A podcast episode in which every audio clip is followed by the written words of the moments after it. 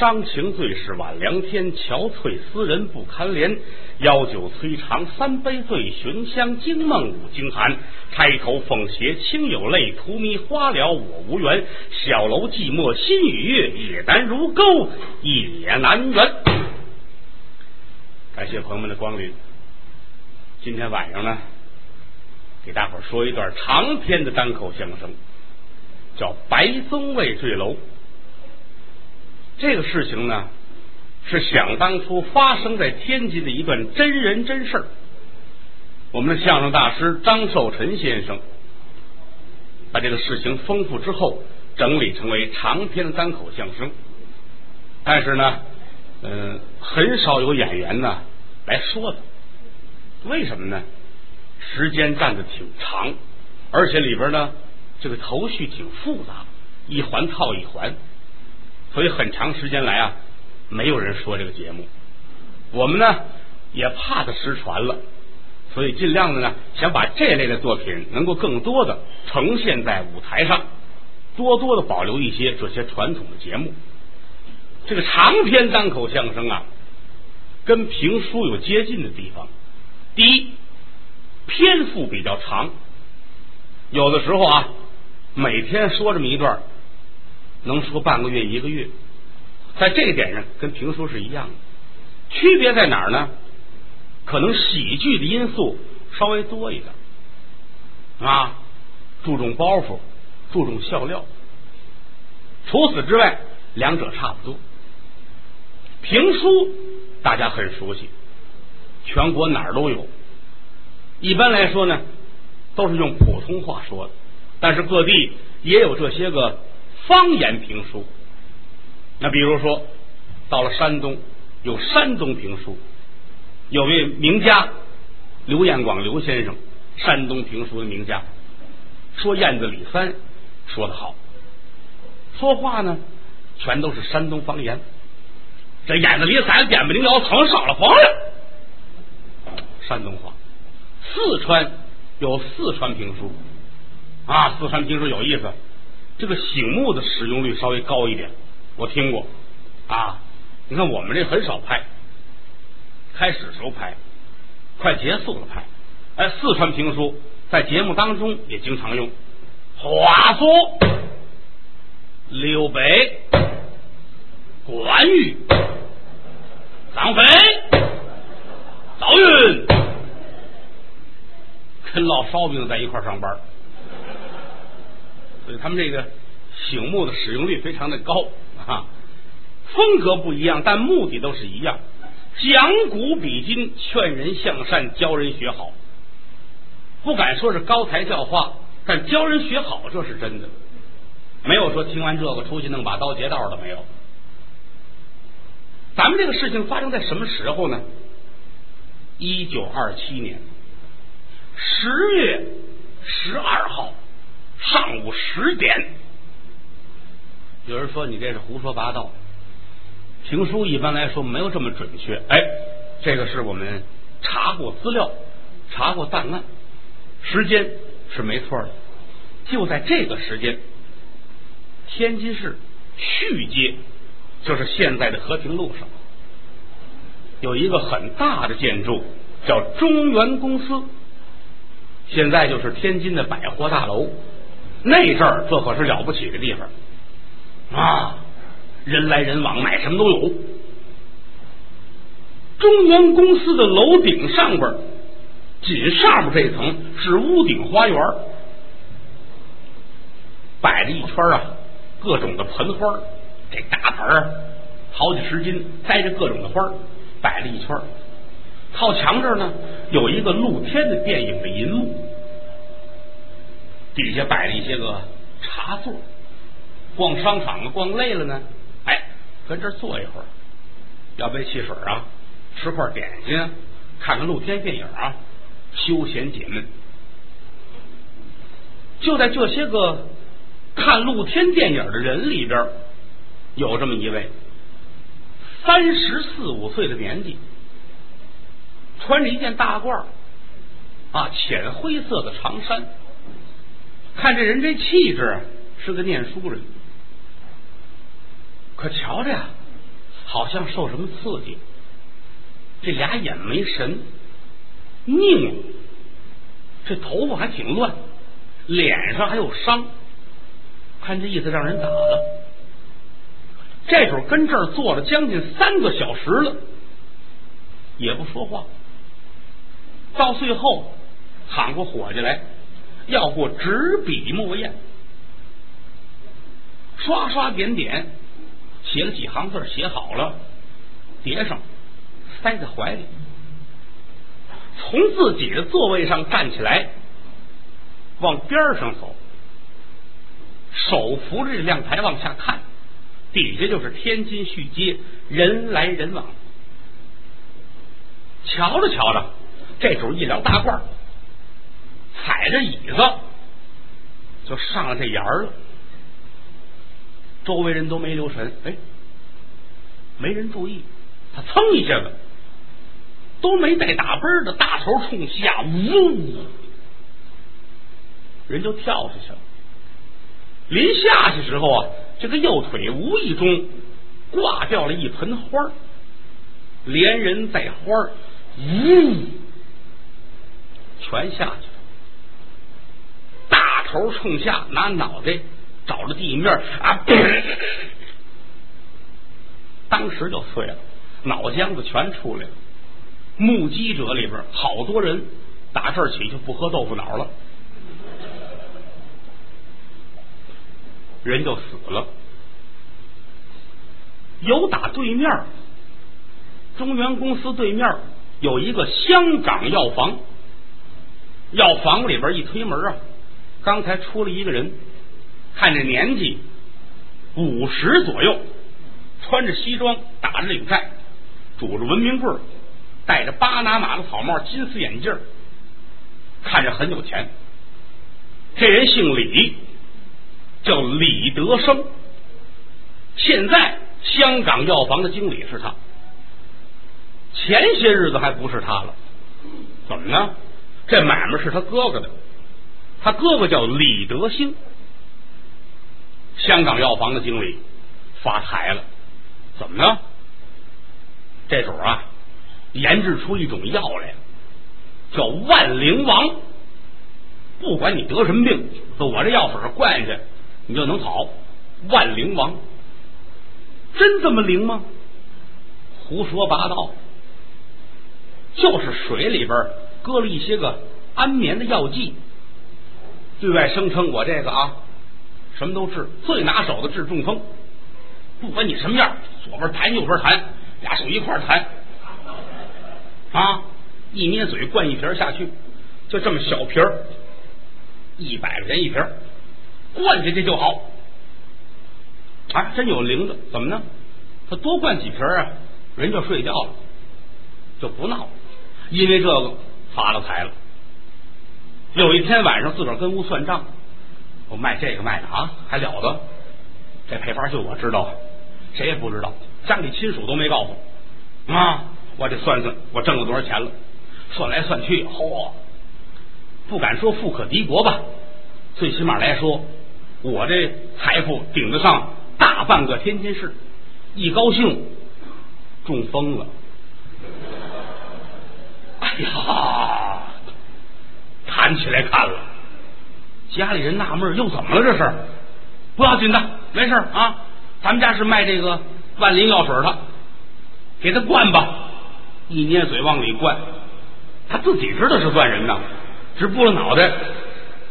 家里人一琢磨，哦，他嫌这药量小，把那大瓶的拿来，有十斤一瓶的，咚咚咚咚咚咚咚。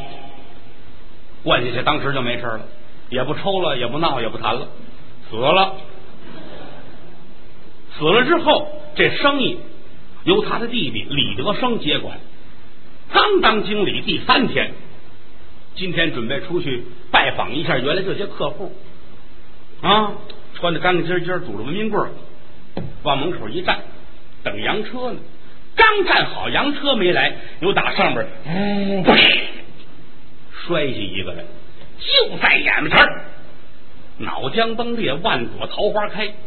李德生有严重的心脏病，看了一眼，咣，躺下，心脏病发作，死了，摔死一个，吓死一个，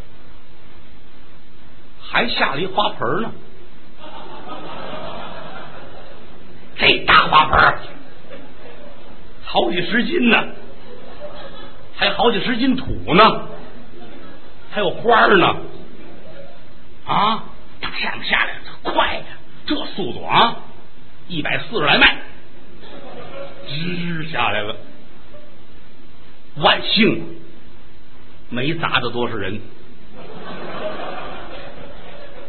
有打大街的南边来了一辆洋车，拉洋车这主啊低着头，坐洋车这主翘着腿，扬着脸儿。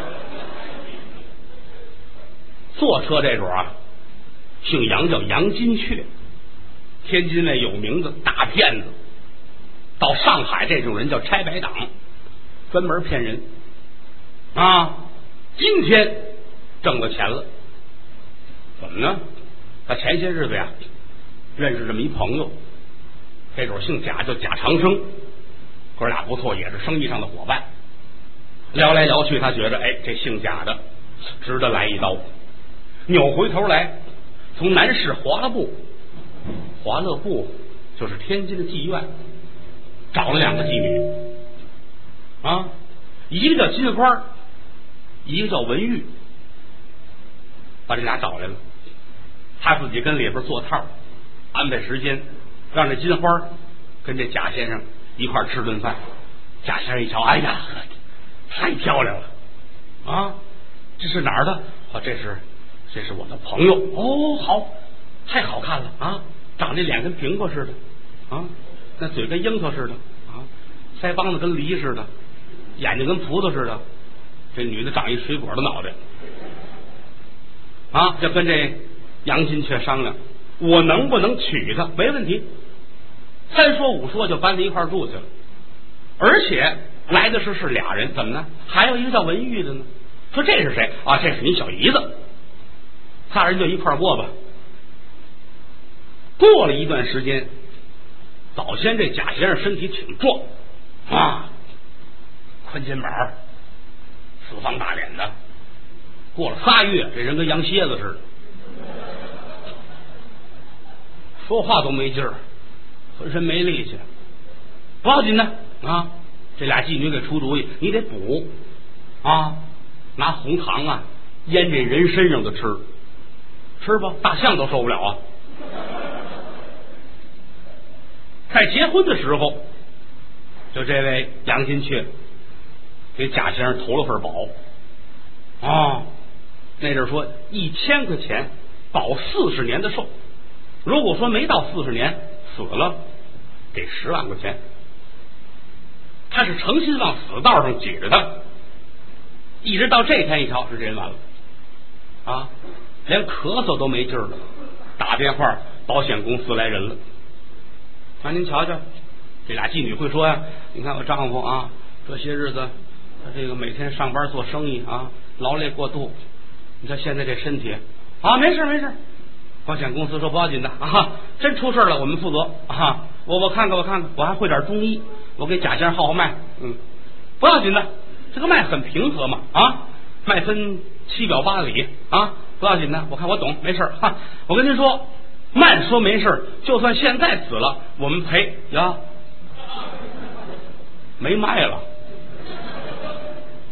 死了，仨人跟这哇哇哭，怎么仨人呢？是啊。金花、文玉，还保险公司这个，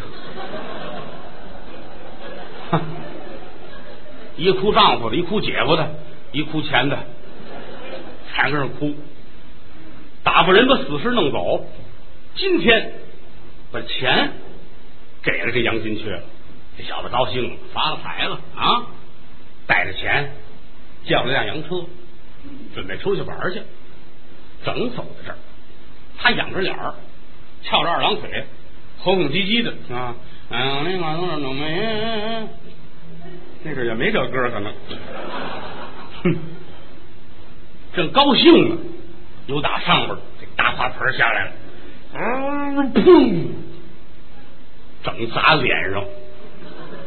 你想啊，这仰着身这么坐着呢，咵砸上，整个人就翻过去了，啪一下子脑袋就碎了。拉洋车这主呢，正低着头呢，要不怎么有这么句话呢？得意莫扬手，失意莫低头，就说咱们俩人。说你得意时候，你别撇大嘴了啊，你容易拿花盆砸着。啊，失意莫低头，失意说这会儿我不顺，不顺你也正常一点，你不能天天这，我怎么弄我这玩意儿啊？这不行。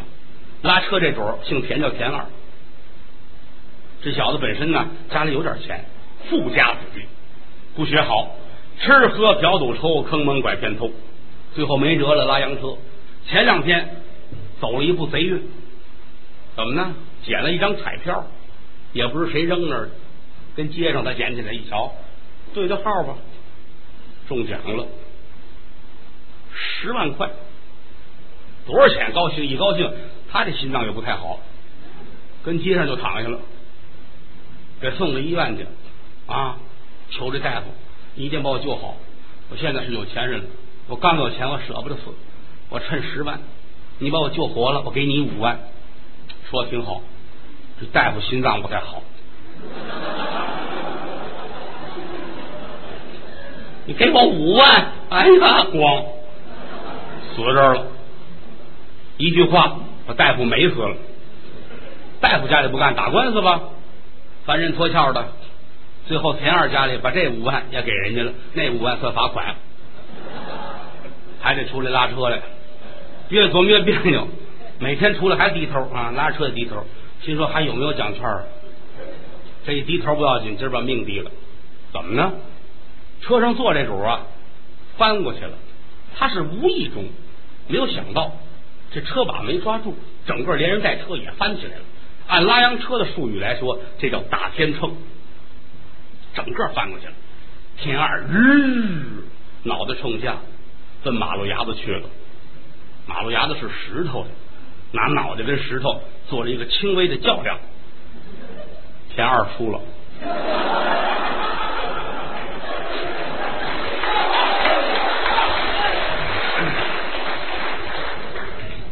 当时这就碎了，死这儿。一个人跳楼摔死了，心脏病吓死一个，大花盆砸死一个，脑袋跟那儿较量还死了一个。这个单口相声刚开始说，没超过十分钟死了四个人，这是何其壮观的事情！整个这街上过不去人了，怎么呢？太残酷了啊！一眨眼的功夫，四个人都躺下了。中国人有一个很好的优点。好看热闹，呼，大伙都兴奋呐！太好了，今儿出来出来对了啊！往常撑死死一个俩就了不得了，今天你瞧死四个，这多得看呢！这个，来，咱们再再看看这个，一会儿再看这个，大伙跟着参观，有警察不是没警察，一吹这上头，全出来了啊！别动，别动，别动！围住了，保护现场，翻吧，翻死尸身上有什么呀？啊，有的东西可以作为呈堂证供，有的东西呢，警察也得贴补家用。这这这，我在这，嗯嗯，翻，翻来翻去，在跳楼的这个人身上发现了这张纸，拿起来打开了。写了几行字要念还没念呢，又打后边过来一位，哎，胖子，哟，这警察一回头吓一跳，哎呦嚯，彭检察官，他认识这人呐，四十岁左右的年纪，中六个，黄白净，长得挺精神，穿了一身西装，啊，这别着一杆笔，天津。高等检察厅一等检察官彭斌，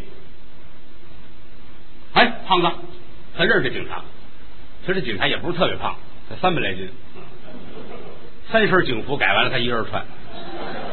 哎，彭检察官，这是什么呀？这死尸身上搜出来，您瞧瞧吧。好，彭斌接过一瞧啊，上面写了几行字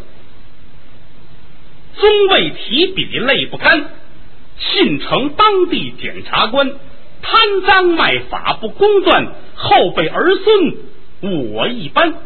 白宗卫绝笔，明白了。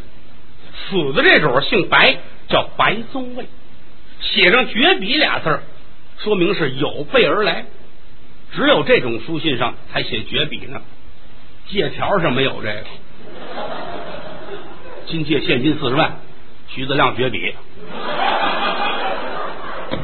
可别借给他啊，就没打算还。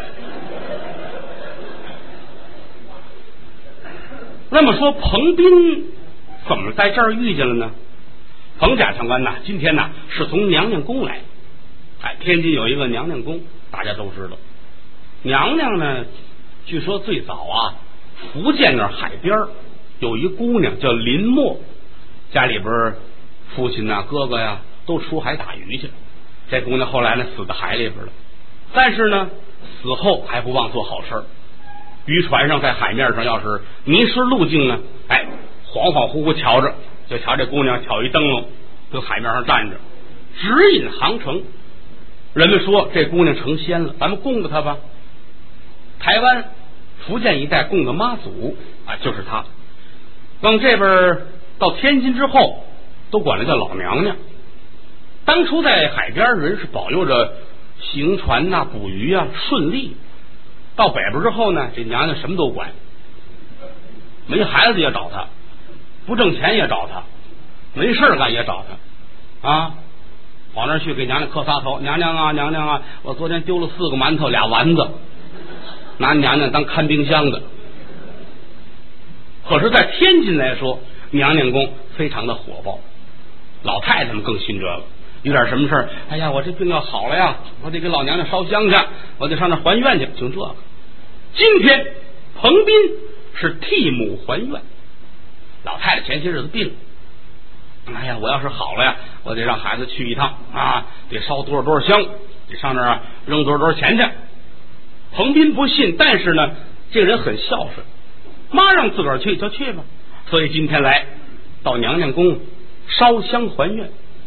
一进来，到处都是人啊，善男信女，什么样的都有，烧香的、还愿的、求财的、问喜的，干嘛的都有。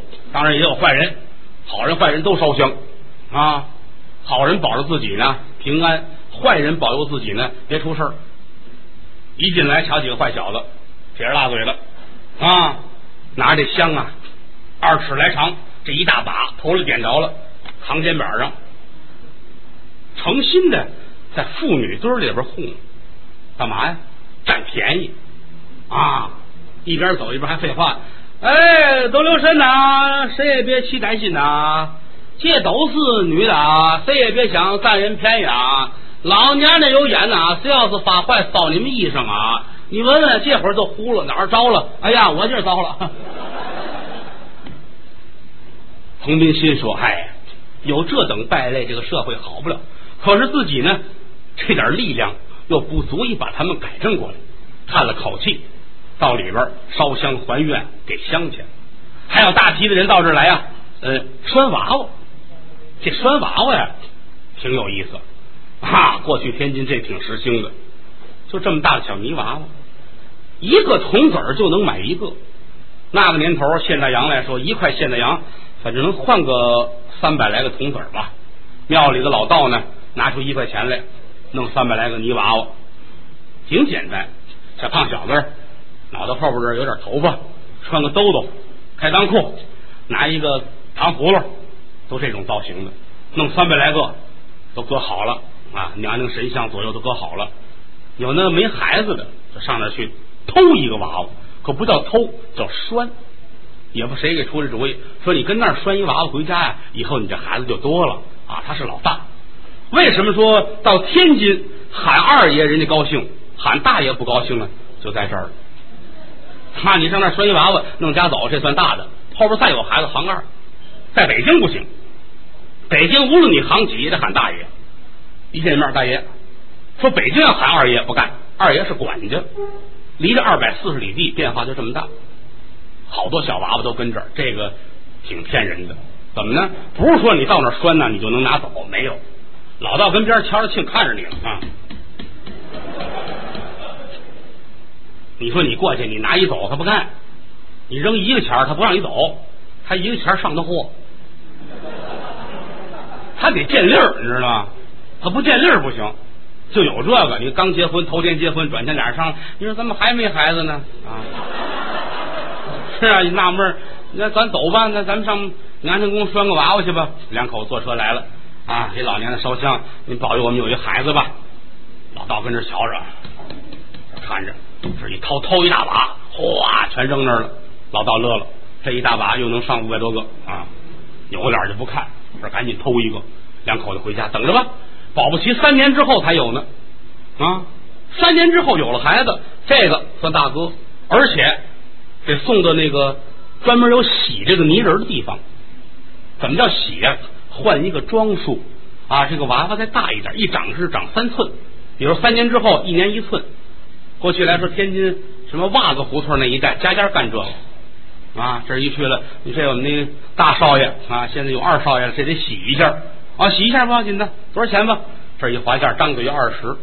那阵白面才多少钱呢？啊，一两块钱买袋白面，张嘴就二十，划价吧，划到最后十块，先撂五块钱定金，你走吧。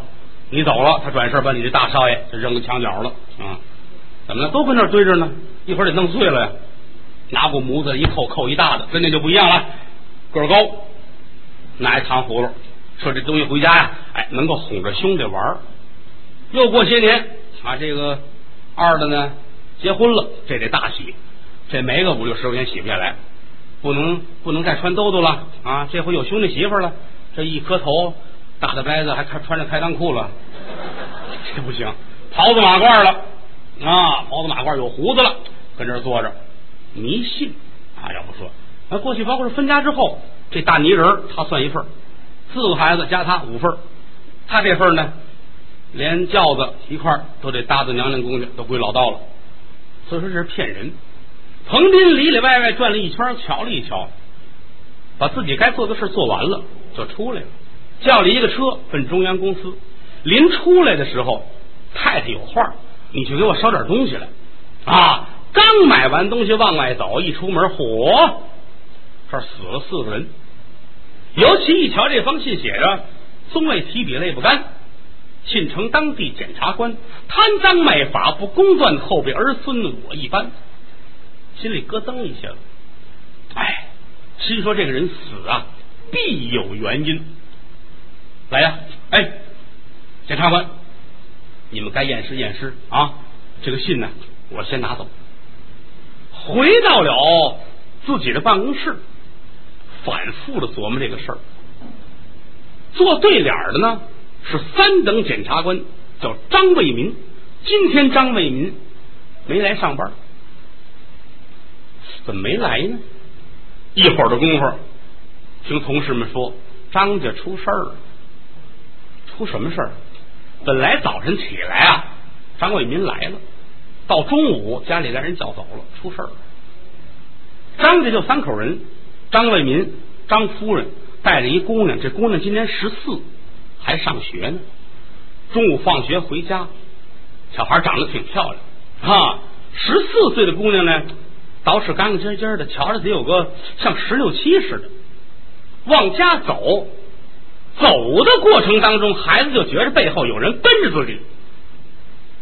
下意识的一回头，站着三个人，正当中这主，这身高有一米八左右，大秃脑袋，一根头发都没有，秤砣的鼻子，海口，络腮的胡子，粗眉毛，重眼，张嘴一乐，这嘴的大黄板牙，哪个牙掰下来画上妖姬，扔到麻将牌堆里就是他的。穿绸果断，往这一站，怎么瞧怎么不像好人。身旁边站这俩人呢，歪戴帽子，斜瞪眼儿，像个打手的模样。大秃子看着孩子饿，一挥手，仨人顺着胡同就进来了。还有这么六七步到家门口了，孩子吓坏了，噔噔噔噔噔噔噔，进了院了。一挥手，啪，把门对上，要插没插呢，咵，门打开了，这仨人进来了。小孩吓坏了，哎，你们干嘛？一说话不要紧的，屋里边小孩他妈出来了，谁呀？要你回来了？哎，你们三位找谁呀？这仨人进来不说话，有一个一回头，啪，把门插上了，走到跟前一伸手，砰，把张夫人就给抓住了。哎，你们这是干嘛？这大秃子二话不说，伸手拉过这孩子，直接进了里屋。孩子在屋里是又哭又闹。一会儿的功夫，大秃子出来，系着自己这扣子。走，走，听口音，略带山东方言，可是没多说话。走，开开门，仨人笑着就走了。屋里这娘俩都站不起来了，孩子躺在床上这通哭，张夫人腿都软了，赶紧打发人把丈夫叫回来吧。张卫民回来一说，怎么着？光天化日之间啊，有人闯进门来。把孩子给侮辱，眼珠子都快瞪出血来了。是谁不知道？谁这么大的胆子？我得找他啊！劝姑娘别哭，你告诉我这人长什么样？这天开始，张卫民可就一直没上班。这人呢，都快崩溃了，满处的去找。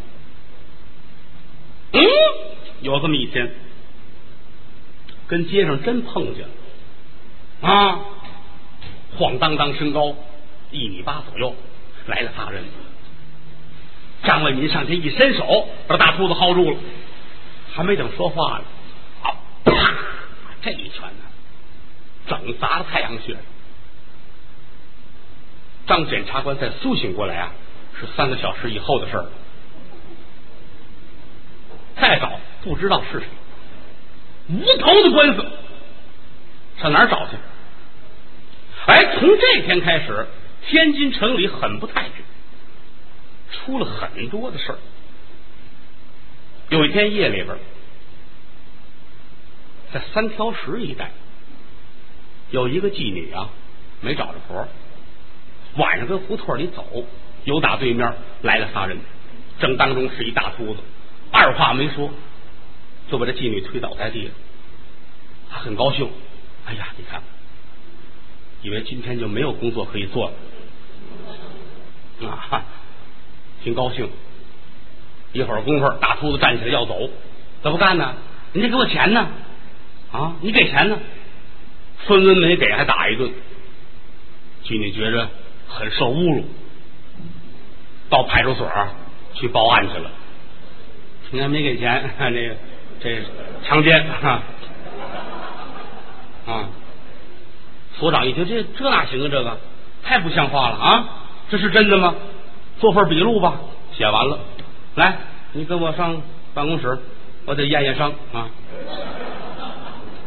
值班这几位都站起来，所长，这个验伤，咱们得大伙一块儿啊，走，咱们集体验伤啊，走。出了事儿。包括天津著名大茶叶商郑兴德木家，木家有一个外甥女儿叫刘兰珍，晚上回家稍微晚一点，也发生这种事儿。郑兴德是个老字号，现如今还存在。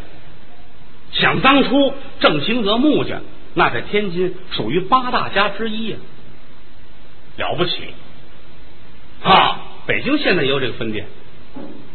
据说当初郑兴德还有一段挺神奇的来历。最早就是一小茶叶店，老掌柜的没孩子，每天早上起来呢，总听着门口有人扫地，哗啦哗啦哗啦。按时间来说吧，五六点钟，凌晨五六点钟，问伙计们：“你们谁扫的？”不知道。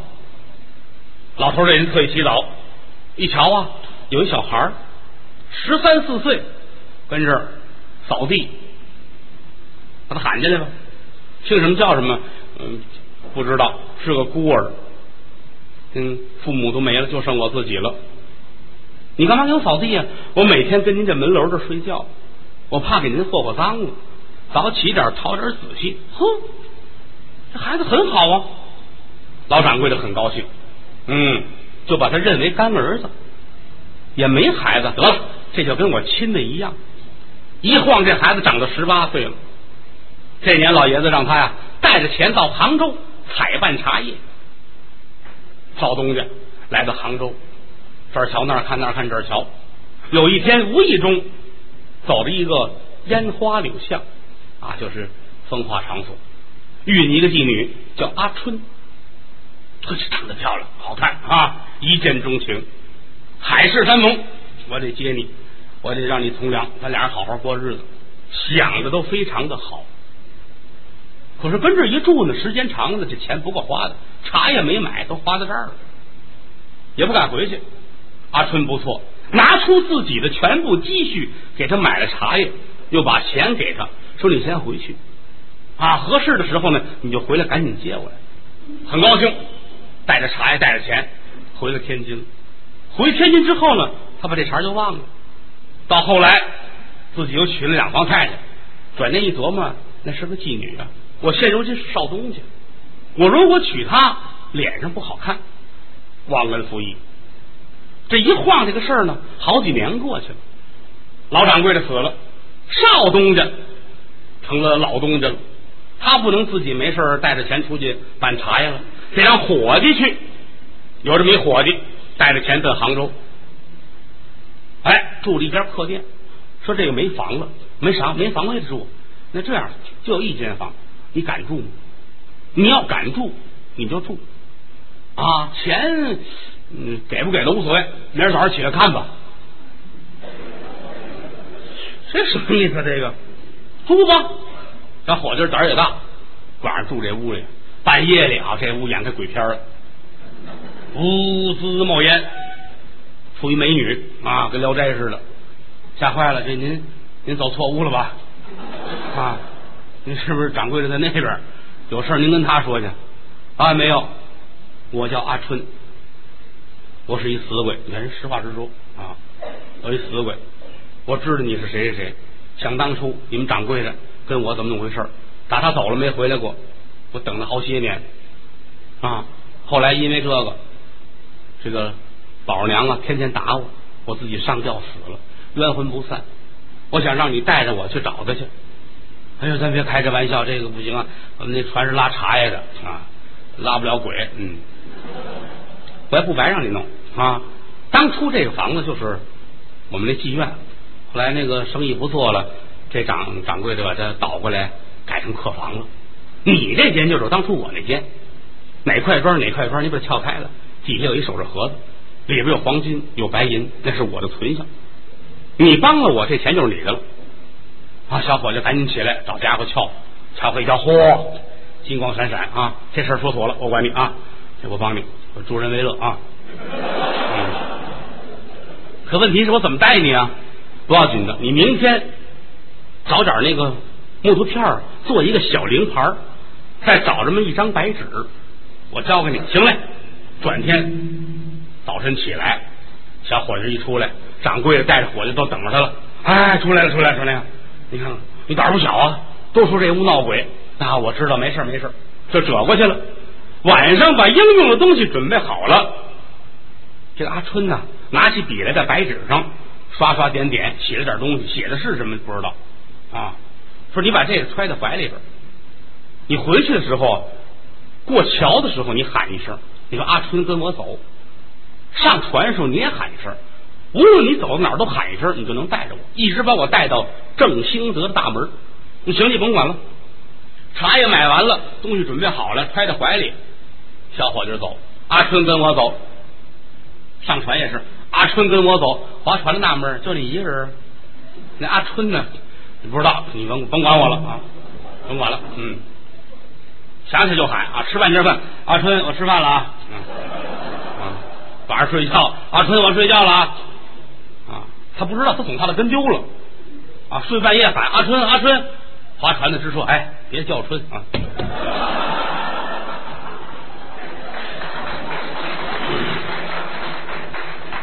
简短结束，一路上从杭州就喊到了天津，到天津下了船奔正兴德走，路上你再听那伙计阿春在外头都喊哑了。来在了正兴德的门口，阿春到了。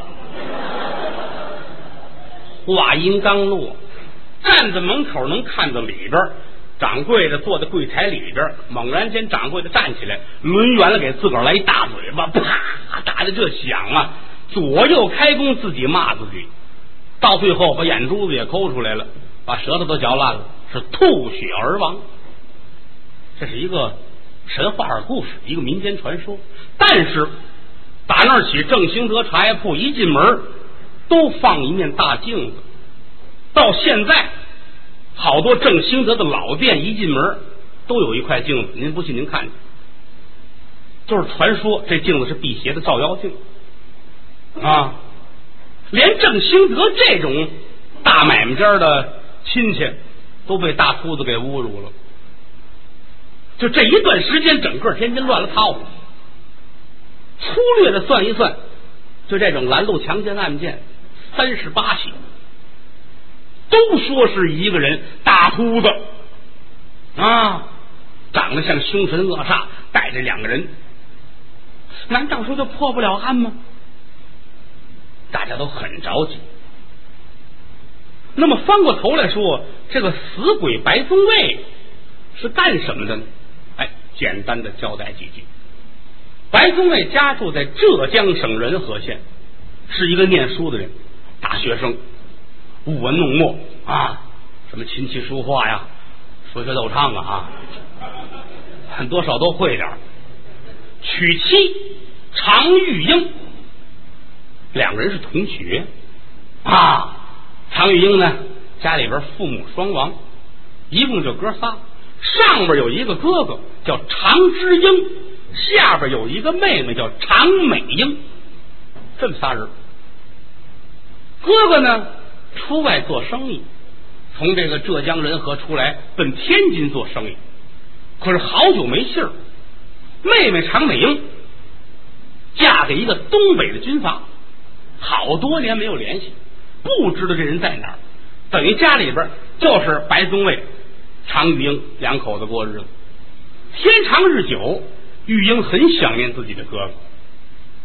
他做生意是挣了钱呢，是没挣钱呢？赔钱不要紧，你回来呀，家里的日子还得过呢。没我信儿哪行啊？跟宗伟商量，说咱们俩人找他去吧。说这怎么找啊？嗯，说是在天津，天津大了，大海捞针呢。说那我也得找，好吧，把门一锁，归着归着东西，俩人就来在了天津，住在哪儿呢？国民饭店。民国时期呀，这个国民饭店很值得一提，因为什么呢？在国民饭店里边，曾经发生了很多奇怪的案子。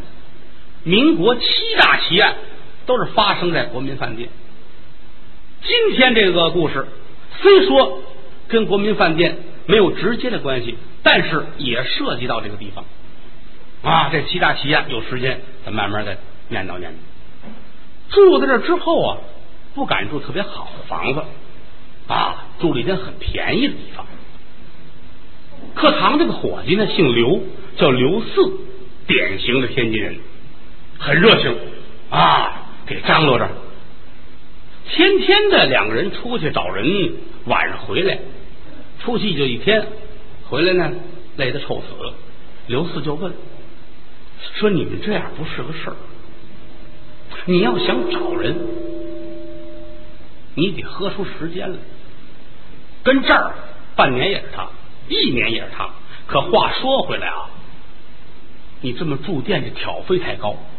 这样，我有个姑妈住在河北三马路，独门独院，姑父死了。”啊，四间房子他自己住一间，你要是愿意，你上那儿住去。住他那儿便宜。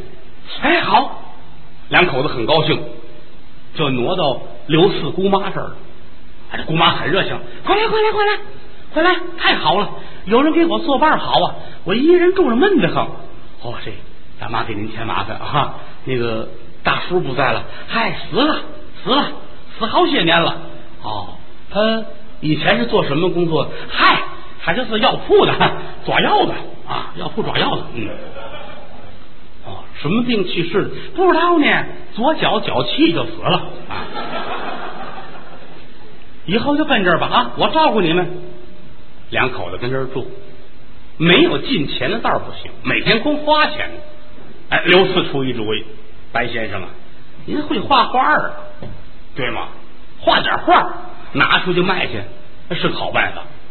好，没黑带玩的，白先生跟屋画啊，桌子上都画，画完之后上南市摆摊卖去。他张不开嘴，文人呢站在街上卖画。觉着这个脸下不去，画都摆好了，挂得了，他躲着旮旯躲着，有人问也不敢说话。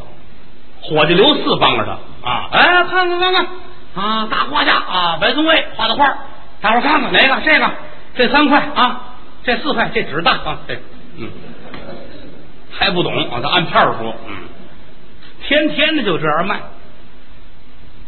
有这么一天，刘四啊。回饭店忙活去，就是白先生自己跟这儿盯摊儿。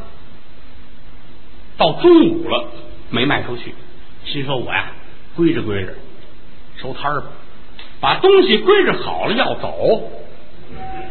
地上有一个包啊，有这么大块，打开一瞧啊，两块田黄石，四根金条。这东西如果说落到白宗卫手里边。平地一声雷，转眼富家翁发财了。这田黄石，在座的朋友们有懂书画的，价值连城啊！这金条更甭说了，那是有分量的。可是白宗瑞没有，心想这么贵重的东西，失主一定很着急，记好了，吞在袖腿里，跟这等着。一会儿的功夫，打这边来一位，满脑袋都是汗。哎呀，哪去了？会急死我了！宗卫一瞧，哎，他丢东西。这位老兄，您丢东西，哎呀，我丢我这我活不了了！哎呀，我哪儿去了？您丢什么？那么大一个包。宗卫一听，对，就是他。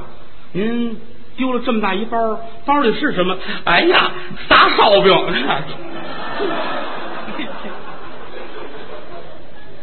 您上那边找找去吧，不是一回事儿。打这边又来一位，一位老者，穿着打扮极其富贵啊，这胡子呀，一瞧就是精心保养过的。老头很精神，但是很慌张，在找东西。总我一瞧，哎，这差不多。老先生啊，先生有事儿？您找什么呢？我丢东西了，我丢了一个包，有两块钱黄石，还有金条。哦，您看看，是这个吗？往前一递，老头接过打开一瞧，不错，是我的东西。哎呀，先生您贵姓啊？我姓白，白宗卫，我在这卖画为生，是个念书人。了不起呀，白先生！慢说这几根金条，这两块田黄石就价值连城了。这样吧，这几根金条算我谢您的，老先生。我要想据为己有，我就不用等您了。拾金不昧，这是应该做的。我是一个正直的人，我是一个高尚的人，我是一个脱离了低级趣味的人。你不要就不要，哪这废话这？这不是他们说，这我说的，这是。哎呀，白先生了不起呀，是真了不起！哦，没请教老先生贵姓高明？老朽是齐人啊，姓郭布罗氏，我叫荣元，我的女儿是婉容，末代皇帝溥仪是我的女婿。哦，皇亲国戚呀，老先生，失敬失敬。唉，现如今呐，呃，皇上是没有了，我呢，天津、北京一带还有一些个生意啊，跑买卖。嗯，先生啊，我很尊敬您的人品，如果您愿意的话，我想请您帮我料理一下生意，您看怎么样？哎呀，老先生，我是个外行，嗯，可以学呀。我看中的是你的人品，就冲你的为人，半壁江山给你都不会有损失啊。哎呦，那难得您器重，好，你现在住哪儿了？宗伟把自己事一说啊，一来二去全讲了。那这样吧，你呀，回去跟你夫人讲，哈，一会儿啊。你到什么什么饭店找我，我带你今天去北京安顿好了，明后天你回来接你的夫人一块儿到北京。不是，我得找我的舅兄，不着急。你一个人找，这力量有限，我安排人帮你一块儿找，你看好不好？老爷子，恭敬不如从命。好，那咱们就说死了，我下午等你。老头说完就走了，白宗伟回去。跟自己的太太一说，碰见老爷子怎么那么回事？好啊，这是好事，那你去吧。吃完了午饭，归置好了东西，常玉英送丈夫走，顺着大门出来，捋着胡同往前走。这胡同啊，六七米远。哈，玉英说不尽这万语千言呢。注意身体啊，千千万万的早去早回，到那儿啊。跟老爷子好好说啊，看看能不能干，不能干别耽误人家，赶紧回来，我跟家等你。如果行的话，你也赶紧来接我。两口子说吧，一直到白宗伟都见不着影子了，常云还跟这看，目送自己丈夫，看着看着，猛然间往旁边一错眼珠，这儿站着三个人，正当中是一大秃子。左右站着两个人，歪戴帽子，斜瞪眼儿，自己觉着心噔噔直跳。怎么呢？感觉这仨人不像好人，转身就走。来到这儿，进了院，关上门。这仨人可没动。正当中，大秃子乐了。哎，这个小娘们可是不错啊！我要和她结婚。旁边两人瞧瞧，老爷，咱们回去再说吧。最近呢，风声太紧，哈哈哈，好不好？好。仨人走了。当天下午，啪啪啪，有人砸门。打开门一瞧啊，当地派出所的警察。刘四这姑妈赶紧迎上来，哟。您来了，嘛事儿啊？别废话，别废话啊！你叫嘛？叫嘛？呃，刘王氏啊，刘王，你这不叫逃难是吧？嗯，几口人？就一口哦。给你，舍棒子面，给你俩条，领去吧。哎呀，我谢谢您了。那个呢？那个呢？那，出来，出来！把常玉英喊出来。哦，您有事儿？你你你怎么回事？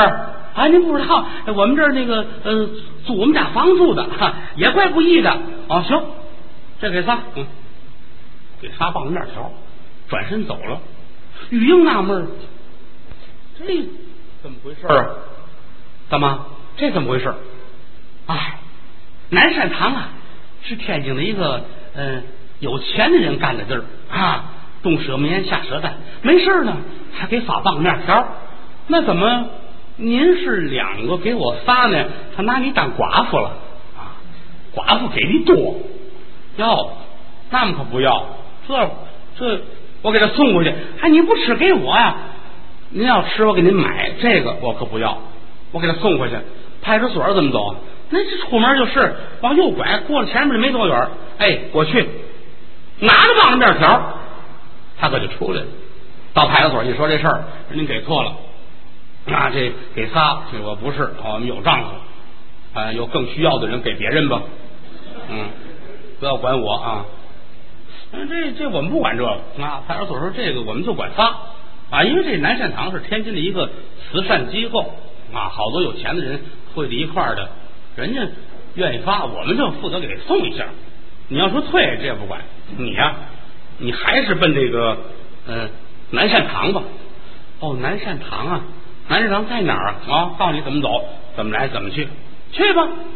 真实心眼子坐车就奔南山堂。要不去还好这一去惹出一场塌天大祸。